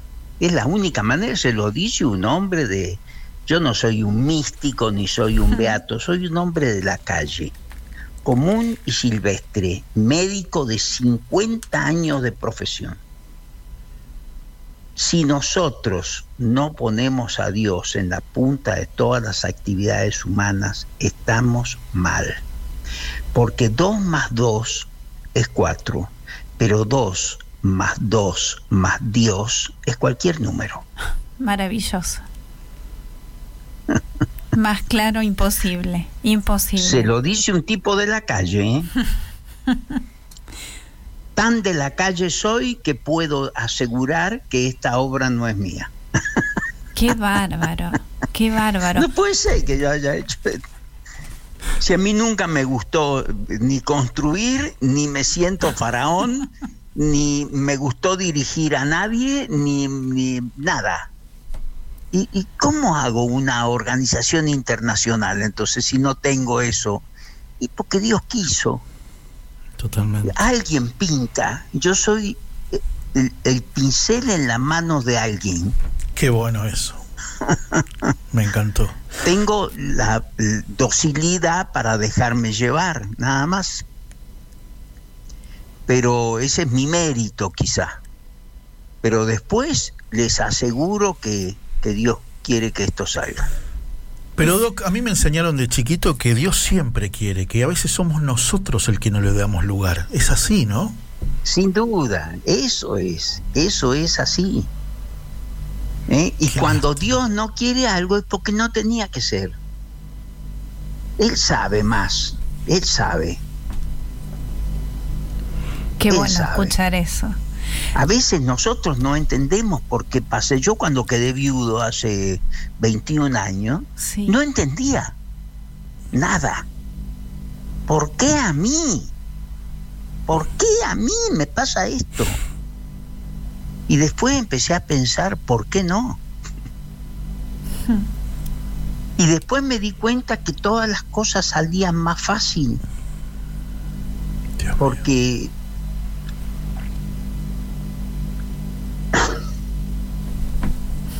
Estaría quizá gestionando Claro. Claro. mi esposa las cosas que no salían. Intercediendo, claro que sí. Claro que sí. Ahora, ahora me, me llegó hasta el alma lo que dijiste, mi querido Doc, que le fuiste a pedir a la Virgen y te contestó. Te contestó en menos lo que nosotros Sí. contestamos en WhatsApp. Pero ella eh, lo hizo así. Estaba la Maru. Yo fui esta noche a la Virgen. Y la Maru al día siguiente a las 5 de la mañana mío. estaba andando en bicicleta, Dios mío. porque se levanta a hacer bicicleta. Sí. Tiene una voluntad de acero esa Sí. mujer. Y dijo, Abel tiene problemas. Ella hace 12, 15 años que es madrina de Conín. 12, 13 años, supongamos. Y ya ni me acuerdo. Y, y resulta que nunca le pasó eso. Siempre nos vimos, una vez al año nos vemos por lo menos, a veces pasa un poco más de tiempo. Pero dijo, Abel tiene problemas. Y a las 7 de la mañana ya llamó a Conín, habló con mi secretaria, Abel tiene problemas. Y sí, y le dijo a mi secretaria, siempre tiene problemas. Qué impresionante. Porque él parece que se los busca los problemas. Bueno, entonces voy esta tarde y a la tarde apareció. Qué bárbaro. Entonces me abrazó largo, me dijo, he venido a ayudarte. ¿Qué problema tenés, Abel? Entonces le conté, mirá, no puedo terminar. Bueno, listo. Pero ya consiguió el tipo que hace río por aspersión, ya consiguió el tipo que va a donar las chambas de, champas de pasto. Ahora está gestionando porque 10 mil dólares sale perforar un pozo y necesitamos un pozo. Entonces hay que hacer un pozo está gestionando eso y ya trajo dos amigos importantes de Buenos Aires y ya Qué trajo genial. ahora un arquitecto, Qué un genial. paisajista que nos va a asesorar. Sí, pongan este árbol, pongan este otro, aquí dejen más espacio, vamos a hacer una pista de salud ¿Dónde está y ubicado el vamos a hacer una doctor? pista de circulación. Los chicos andan en triciclo, Ajá. pero van a aprender a manejar. Tiene que ir por la derecha, tiene que parar en un disco pare. Bueno, todo encanta. eso le vamos a cuando salga del hospital y de la zona nuestra que se llama Campo Monkever, en homenaje a mi, mi profesor de Chile, Claro. cuando salga el chico a los cinco años del Campo Monkever ya a insertarse en, su- en la escuela que le toque, Sí. ya el tipo va a saber comportarse en sociedad. Educación vial incluida. Buenísimo. Claro, Buenísimo. Doc, lo veíamos en alguna campaña eh, com- comentando lo de la colaboración y usted hace referencia al cartón de leche como para claro, yo para que tengamos una referencia, eso Sí. fue idea de una hija mía, dice, papá, decime cuánto más o menos, porque un amigo mío dice, mm, empresario, dice, yo me fijo en cuánto vale la bolsa de Portland y con eso calculo la inflación, calculo todo. Bueno, eh, digamos nosotros, eh, bueno, me encantaría saber cuánto vale una caja de leche el año que viene. Entonces sabré si estoy aportando poco, mucho o igual que lo que aportaba este año. Perfecto, clarísimo, muy bien. Entonces tener una referencia a algo que, que, que también se mueve si hay inflación, también se mueve si hay un dólar alto, también se mueve. ¿eh? Entonces, para nosotros tener una referencia. Perfecto. Y, necesito el importe de, de, una caja de leche porque necesito independencia, porque la independencia económica implica independencia política. Clarísimo, nada más que aclarar, clarísimo, sí señor, claro que sí, claro que sí. El hospital está en, las afueras de Mendoza y... Claro, en Departamento de las Heras, el histórico Departamento de las Heras, de donde salió el general San Martín, ahí a 10 cuadras de allí, salió San Martín en su campaña libertadora en el año 17 en enero del 17 partió y todo el pueblo de Mendoza lo acompañó, lo siguió hasta Luján de Cuyo, despidiéndolo y aplaudiéndolo. Fue gobernador nuestro, eso dejó una impronta en Mendoza. Se ocupa acá el sillón de San Martín. Asume en el sillón de San Martín fulano de tal y ese tipo tiene la obligación moral de honrar ese lugar que ocupa, ¿no? Y los gobiernos duran cuatro años, nada más. Es otra cosa buena que tiene Mendoza que ha hecho que eh, en esos cuatro años quizá no termine un programa de gobierno, pero se esfuerzan para hacer todo lo que pueden porque quieren dejar su, su marca también. Claro, exacto. Tienen alguien a quien mirar hacia arriba, a quien igualar, con quien compararse. Y eso es muy bueno. Hay muchos a quienes mirar y, hay muchos actuales eh, llenos de valores y de convicciones como las que usted está refiriendo. Usted recorrió mucho el país, el, la Argentina de punta a punta y recorrió afuera. Y hay muchos argentinos nobles, buenos, predispuestos, preparados. Honrosos, sí. Honrosos, me encanta esa palabra, sí, doctor. Sí. Y, y más que, que valores, virtudes, eso tenemos que buscar virtudes, porque valor es lo que se declama, pero virtud es lo que se encarna. Ah. Yo puedo hablar de la solidaridad, el valor. Soy solidario, la virtud. Yo puedo hablar del patriotismo, el valor. Soy patriota, la virtud. ¿Qué es el patriotismo? Reconocer lo que la patria nos ha dado y nos da contribuir al mantenimiento de los valores que representa y hacer nuestros los afanes nobles de todos los hombres de todos los países de la tierra. Cuando Albert Sabin, judío polaco, inventa la vacuna Sabin, la Sabin, Sí. Para mí es un orgullo patriótico, aunque no sea judío ni sea polaco. Claro. Pero toda la familia humana de un salto gigantesco hacia adelante detrás de la obra de ese hombre colosal que donó sus derechos de autor a todos los países del mundo para que la vacuna sea gratuita. ¿Qué tal? Qué lindo escucharte, Doc. Qué lindo. Inspirador, te, disfruto, Te disfruto tanto, no te das una idea. Sí, hablen ustedes dos, hablen ustedes dos. La verdad que Agote, Luis Agote, otro, argentino, inventó la transfusión de sangre. Y cuando le dijeron, paténtelo, doctor. No, dijo, no. Esto pertenece a la humanidad. Para colmos estábamos en plena guerra y entonces agarró y le habló a todos los países que estaban en conflicto y les dijo cómo salvar vidas con la transfusión.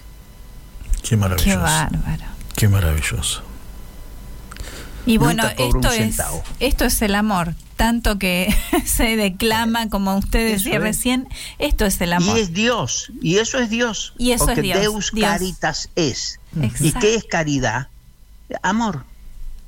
Caritas. ¿Y qué es caritas? Dios. Dios es amor. Totalmente. Totalmente. Deus caritas est. Es así. Tengo, tengo un mensaje, querido Doc, porque vos sabés que Sí. cuando empezamos la charla, le conté, Sí, le conté a Mario Botana que estaba conversando con vos. sí. Y ella me mandó un mensaje. Escúchalo. Abelito, te quiero con todo mi corazón, estoy feliz de estar ahí apoyándote, acompañándote en este proyecto. No hay misión más linda que me haya caído en este año que estar al lado tuyo. Soy muy, muy, muy feliz y sos un grande con todas las letras y te mereces lo mejor y te mereces todo lo que todos tus sueños sean cumplidos en este mundo. Te quiero muchísimo. Firmado Mario Botana, ¿no? es preciosa. Es preciosa la flaca esta, es preciosa, preciosa. Es una un encanto de persona. Qué bueno. Buena, noble, generosa, solidaria, humilde, sencilla. Eh, ha hecho una cooperativa. Les ha enseñado a hacer pastafrola a las madres de Conín y están vendiendo pastafrola a lo loco. ¿Por qué? Porque le abrió puertas. ¿Dónde se vende la pastafrola de Exacto. las madres de Conín humilditas? ¿Dónde se venden? En el Hyatt. Ah, y claro, y se hizo una receta ¿Y de Maru? Botana. ¿Y por qué? ¿Dónde quiere que la venda? Si vale 1500 mangos. Qué bárbaro, claro. me encantó. me Pero encantó. ella puede abrir esas puertas. Sí, sí, sí, sí. ¿Por qué? Y porque llega esa mujer, ¿a qué viene a Mendoza? Vengo a ayudarlo al doctor Albino con el hospital, bla, bla, bla, punto. Entonces el tipo que alquila autos en el aeropuerto le da un auto todas las semanas. Qué y el. Hyatt le da una habitación todas las semanas gratis. Creer o reventar, decía la abuelita, No, Doc. Ah, está buenísimo. Buenísimo. Entonces tenemos que hacer miembros de la asociación de amigos, miles de personas que nos ayuden, que nos empujen, que nos ayuden a empujar el elefante y que logremos esa independencia necesaria, que así sea. Que, que así no sea. dependamos de nadie. Que así sea, querido Doc. Querido Doc, te mandamos un gran abrazo aquí desde Buenos Aires. bueno, muchísimas gracias. Muchas gracias, querido Muy. Un abrazo grande. Un abrazo grande. Bueno, chao, chao, un beso Hasta grande. pronto. Chao, chao. Te quedarías horas. Horas. Horas Es y una horas maravilla. escuchándolo. Es una Maravilloso, maravilloso. Vamos a hacer una cosa mientras conversamos, Dani. No, no, canción no. Te pido el próximo llamado. ¿Mm? Así. No, no, no. Vamos a, vamos a estar hablando ahora. Ahora seguimos comentando lo del Doc Albino. Pero vamos a estar honrando la memoria de Juan Carlos Calabro. Estamos, estamos, eh, nos queda poco, nos queda poco tiempo. Bueno. Y, y Marina tiene después un Zoom con gente de Chile para no, para no encimarla, ¿no? Muy bien. Eh, y la verdad me encanta, me encanta. Qué lindo, qué lindo lo que decía el doc, por favor. La verdad que los disfrutaba los dos escuchándolos. Me aparté un poquito. Porque sé que vos en el verano, el otro verano, creo que el Sí, 2020, sí. ¿no? Sí, eh, sí, el 2020. Del 19 para el antes 20, De que antes de la pandemia. Exacto. Estuviste en Mendoza. En Mendoza. Y estuviste con él, Un placer. ¿no? Un placer. Y cenaron en familia. Así es. Qué lindo. Es una maravilla. El, el- Me acordaba bueno, de eso, me acordaba la de eso. sabiduría andante, así como se lo escucha, pero además la bondad. Exacto. Y esta distinción que hizo entre virtudes y valores, el, el valor encarnado conforma la virtud en la persona. Es cierto, tenemos que volver a hablar de virtudes. Es cierto, estoy de acuerdo. Em, Muy claro. Y bueno, la obra maravillosa Sí, que, lo excedió por completo. totalmente. Y me alegra saber que todo el tiempo hay gente colaborando y acercando todo, desde las manos disponibles para trabajar hasta los materiales, hasta la sabiduría, el conocimiento, la experiencia que tienen. Y así debe ser, porque en realidad el fundamento de este hospital que está inaugurando ahora es eh, priorizar la primera infancia Claro. para evitar que esta desnutrición infantil produzca ciudadanos eh, desvalidos, minusválidos. Esta es la Además, palabra. me encantó. En la misma entrevista se emocionó, se rió, Sí, habló, sí, por sí, supuesto. sí. Maravilloso. Eh, Vamos a nuestra infancia. muy bien. A nuestra infancia, a nuestra adolescencia, cuando yo me acuerdo, año 80, 81, tenía 12, 13 años, y los lunes a la noche, creo que era... Ah, se acuerda el día. Sí, Yo sí, ya sí, tanto no. Yo, eh, a ver, eh, eh, vivíamos con mamá los dos solos, allá en Morón, en- en- como siempre les cuento, en ese chalet, en esa esquina, y veíamos televisión. O yo veía la tele a la noche después de hacer los deberes como correspondía, o por lo menos decirle a mamá que lo había, No, los no, había no, hecho. Balseiro. Bueno, y entonces, y entonces mientras mamá cocinaba, yo podía ver tele.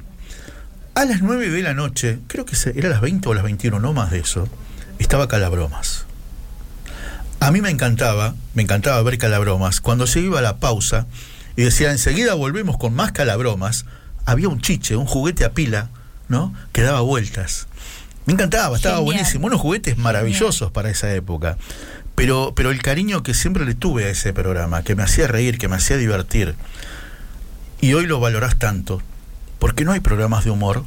Exacto. Y segundo, que podías, hoy en día tus hijos podrían ver calabromas porque no se va a escapar ninguna pala- palabra, nada de eso. Claro, se podía compartir en se familia. podía compartir Eso en era familia. genial también. Estaba muy bueno.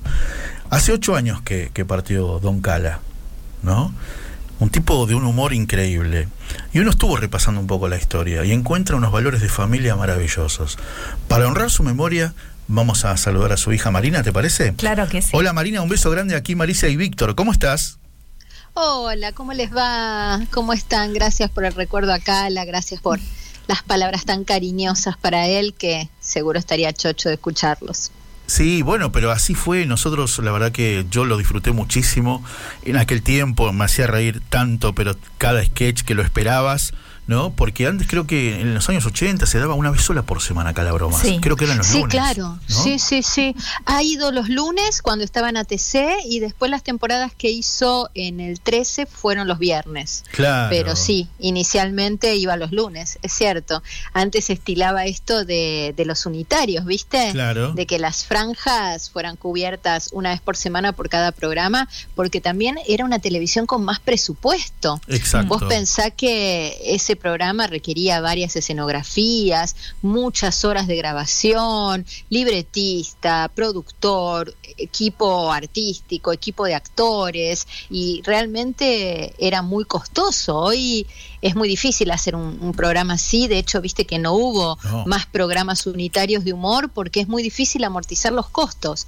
Así que bueno, fue parte de una televisión de abundancia que lamentablemente ya, ya no existe o, o- o queda muy reservada para los megaproyectos de, de Telefe, viste, y Claro, los grandes realities, pero no mucho más. Exactamente, Marina. Y bueno, a ver, vos eras muy chica en ese entonces. ¿Y cómo era ser hija de un papá tan famoso como, como, como Cala?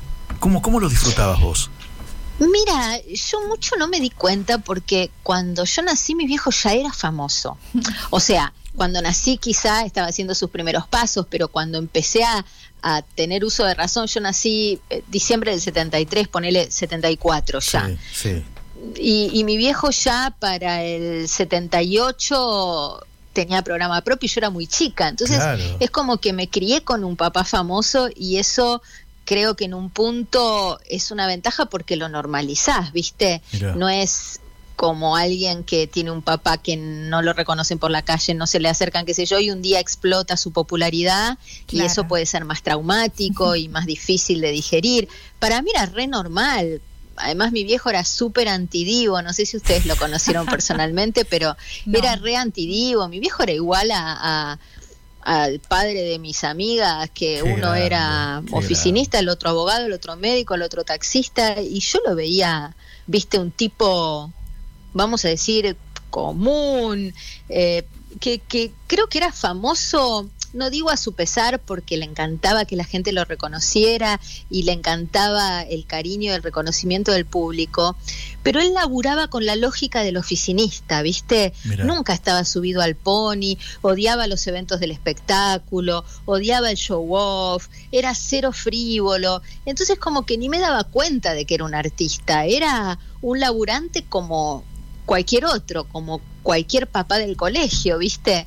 Entonces, eso fue genial en él, ¿viste? Sí, Hay tanta gente que, que, no tiene ni un cuarto de trayectoria y se la recontra cree. Y él nunca se creyó nada. Para él era un laburo. como el que va a la panadería, o el que maneja un taxi, o el que va al estudio de abogados, o el que es médico y, hace una guardia. Para él era su laburo. Nunca se creyó esto del artista, ¿viste? Que a veces el artista se pone en un lugar de no sé qué rara superioridad ética, ideológica, valorativa, lo que fuere. Mi viejo no, era un tipo simple en el sentido más cabal y más puro de la expresión y en el mejor sentido de la expresión. Me encanta, me encanta Marina que lo recuerdes así, ¿no es cierto? Eh, a pesar de que son fechas difíciles, ¿no? Cuando llegan los aniversarios, pero que lo recuerdes de esa manera, la verdad que ha dejado un legado en vos, en ustedes seguramente, en sus hijas, eh, importantísimo y que hace que lo recuerdes con una sonrisa. Sí, sí, viste, siempre la espina clavada está. Todos los que están escuchando y perdieron un padre, una madre, un ser querido, quien fuere. Viste que, que esa espinita es como que no se va nunca, pero también es cierto que el dolor se transforma y, y lo que era una angustia así pesada después se aliviana. Y, y, bueno, y hoy, como vos decís, puede ser un recuerdo sonriente, cosa que quizás hace unos años me era bastante más complicado. Y, bueno, creo que es parte del proceso que uno hace. Y bueno, uno nunca se acostumbra a que no esté, yo lo sueño de repente, o, sí, o cuando estoy frente a una decisión, viste que tenés que decir voy para acá, voy para allá, eh, agarro este laburo o este otro, y, y yo lo tengo muy, muy conmigo, ¿viste? Y yo sé lo que me diría en cada caso. A veces le hago caso y a veces no, no te voy a mentir. pero como el, como cuando sí, que a veces le hacía caso y a veces no. Pero, pero, pero, te imagino como mirando al cielo y digo, ¿qué hago, Cala? Sí, sí, pero sí, sabes que eso mil veces lo hago. Sí, sí, y bueno, y, y a veces me he arrepentido de desoírlo, mirá lo que te digo. Vos sabés que tengo, tengo, tengo, la imagen de ustedes, de ustedes cuatro, ¿no? Las chicas y, Coca. Eh, a ver, con los veranos ochentosos de Mar del Plata, como que era, no eran vacaciones, era un, una segunda ciudad, ¿no? Como capital que vivían y Mar del Plata también. Sí, total. ¿Cuántos veranos en Mar del Plata? Mira, si no me falla la cuenta, 18 consecutivos. Es un montón. O sea, yo de infancia y adolescencia no recuerdo otro destino de vacaciones que además eran vacaciones para nosotras, para Ileana y para mí, bueno, hasta que Ileana empezó a laburar también, pero ponele, para mí eran vacaciones, pero para él era hacer temporada, era hacer dos funciones diarias, cuando hacía Johnny Tolenga era hacer tres los sábados, tres los días de lluvia, tres los viernes a veces, cuando la cosa iba muy bien. Entonces era muy loco que él igual asociara hacer temporada en Mar del Plata con estar de vacaciones. Qué bueno. Porque era loco, porque para él esas eran sus vacaciones. Claro, porque después durante el año, de repente, no en los últimos años, ¿no? Pero cuando él era más joven, de repente hacía televisión, cine, teatro y radio. Entonces para él hacer solo teatro y en una ciudad fabulosa, con playa, con circuito turístico, con circuito gastronómico y con amigos como Mar del Plata, era estar de vacaciones. Totalmente. Pero en realidad laburaba un montón. Lo genial es que para él era Sí, como vos decís, su segundo hogar. Y él sentía que si, si se iba a otra plaza turística traicionaba a los marplatenses o traicionaba al público de Mar del Plata o al público del interior del país que iba a vacacionar a Mar del Plata. Era un tipo súper leal y, muy agradecido, ¿viste? Entonces, Mar del Plata para mí es la ciudad de la República Argentina. ¿Cómo era en familia hablar de los personajes? ¿De qué los nutría? ¿Qué tanto podían eh, opinar y, e intervenir ustedes? Mira, él fue guionista del Contra históricamente, que fue para mí su creación más acabada y, salió todo de él, la idea general y los guiones del primero al último y ahí se dejaba, se dejaba ayudar o de repente te decía, uy, viene al Contra, te tiro cualquiera, ¿no? viene al Contra. Eh, Facundo Arana. Chiqui, contame Facundo Arana. No, bueno, Facundo hizo esta novela, esto, trabajó con este, con el otro. En ese, en ese momento no existía Wikipedia, ¿viste? Entonces, eh, de repente no era tan sencillo para él hacerse de material de los artistas jóvenes. No te digo este Facundo Arana, te digo el Facundo Arana de los inicios en el 9 de Romay, ¿viste? Exacto. Entonces, eh, ahí nos pedía ayuda o que lo ubicáramos, qué laburos había hecho, viste, en ese momento arrancaba Charry, eh, Mariano Martínez, todos en el 9, ¿no? Diego Ramos. Qué bueno. Y claro, él no veía las novelas, entonces nos pedía a Ileana y a mí que le contáramos un poco de, de la trayectoria de las nuevas figuras que iban al contra, y la verdad es que creo que el contra también hizo que el mundo del espectáculo, la gente del espectáculo, lo quiera mucho, ¿viste? Yo me acuerdo cuando fue la despedida en el Colón que, que todo ese teatro imponente se paró a aplaudirlo. Tremendo. Qué momento, y para él fue una despedida del público y de sus colegas, ¿viste? Y estaba tan feliz porque sobre todo era un tipo sensible al que lo conmovía el cariño, ¿viste? Era un tipo que, que sabía que la fama era medio cartón pintado, que siempre nos decía con Liliana, chicas, las tapas de las revistas, miren que no son diplomas, ¿eh? Como diciendo, las tapas no son diplomas, me parece una frase genial y, es cierto, las tapas, viste que te dicen, ay, yo tuve 15 tapas en dos años, sí, pero las tapas no son diplomas. Tal cual.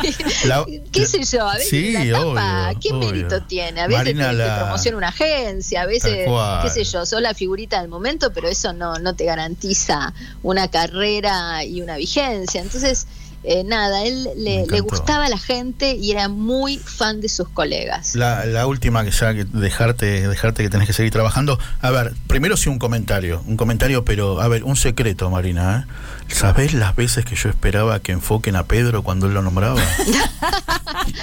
Sabés que mucha gente está convencida de que Pedro existió y Pedro existió por la memoria de mi padre que Pedro no existió. Cuando él decía, Pedro, mira quién vino, yo esperaba que la cámara lo enfoque un día, la anécdota que él contaba es que un día en el Contra, yo la verdad es que no me acuerdo si era con Marco Zucker, con Fernando Bravo, con Gerardo, sé que no fue con Antonio, que fue anterior, no fue con Carrizo, dice que un día tenía que seguir él en el guion y él sabía que la próxima línea era de él porque el contra estaba todo guionado y ensayado con el invitado, no era nada improvisado y se había olvidado la, letra y entonces mira para, para afuera, para el, ah. digamos, el fuera de cámara, para ver si el traspunte, el traspunte es el asistente de producción que te sopla la letra cuando te falla la memoria, para ver si el traspunte le tiraba una pista para seguir. Entonces miró para el costado, Pedro, mira quién vino para, para buscar ayuda y efectivamente, bueno, para no tener que cortar la escena.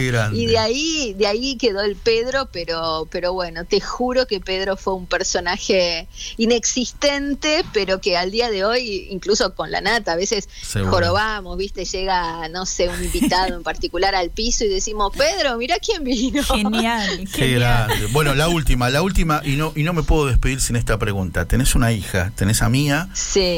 Sí, ¿Le mostraste videos y le dijiste, este, este es tu abuelo? ¿Cómo le hablaste a ella de él? Sí, eh, claro, cuando él murió, mi era chiquita. sí, ella nació en 2009 y él murió en 2013, así que ella tenía tres años y medio. Y Sí, es, es un tema ese, viste, porque yo no quiero forzar nada cuando ella pide verlo o pide saber o pide que le cuente, le cuento, pero sobre todo, ¿sabes qué es lo lindo? Mía lo encuentra en la gente que se nos acerca a hablarnos de Cala.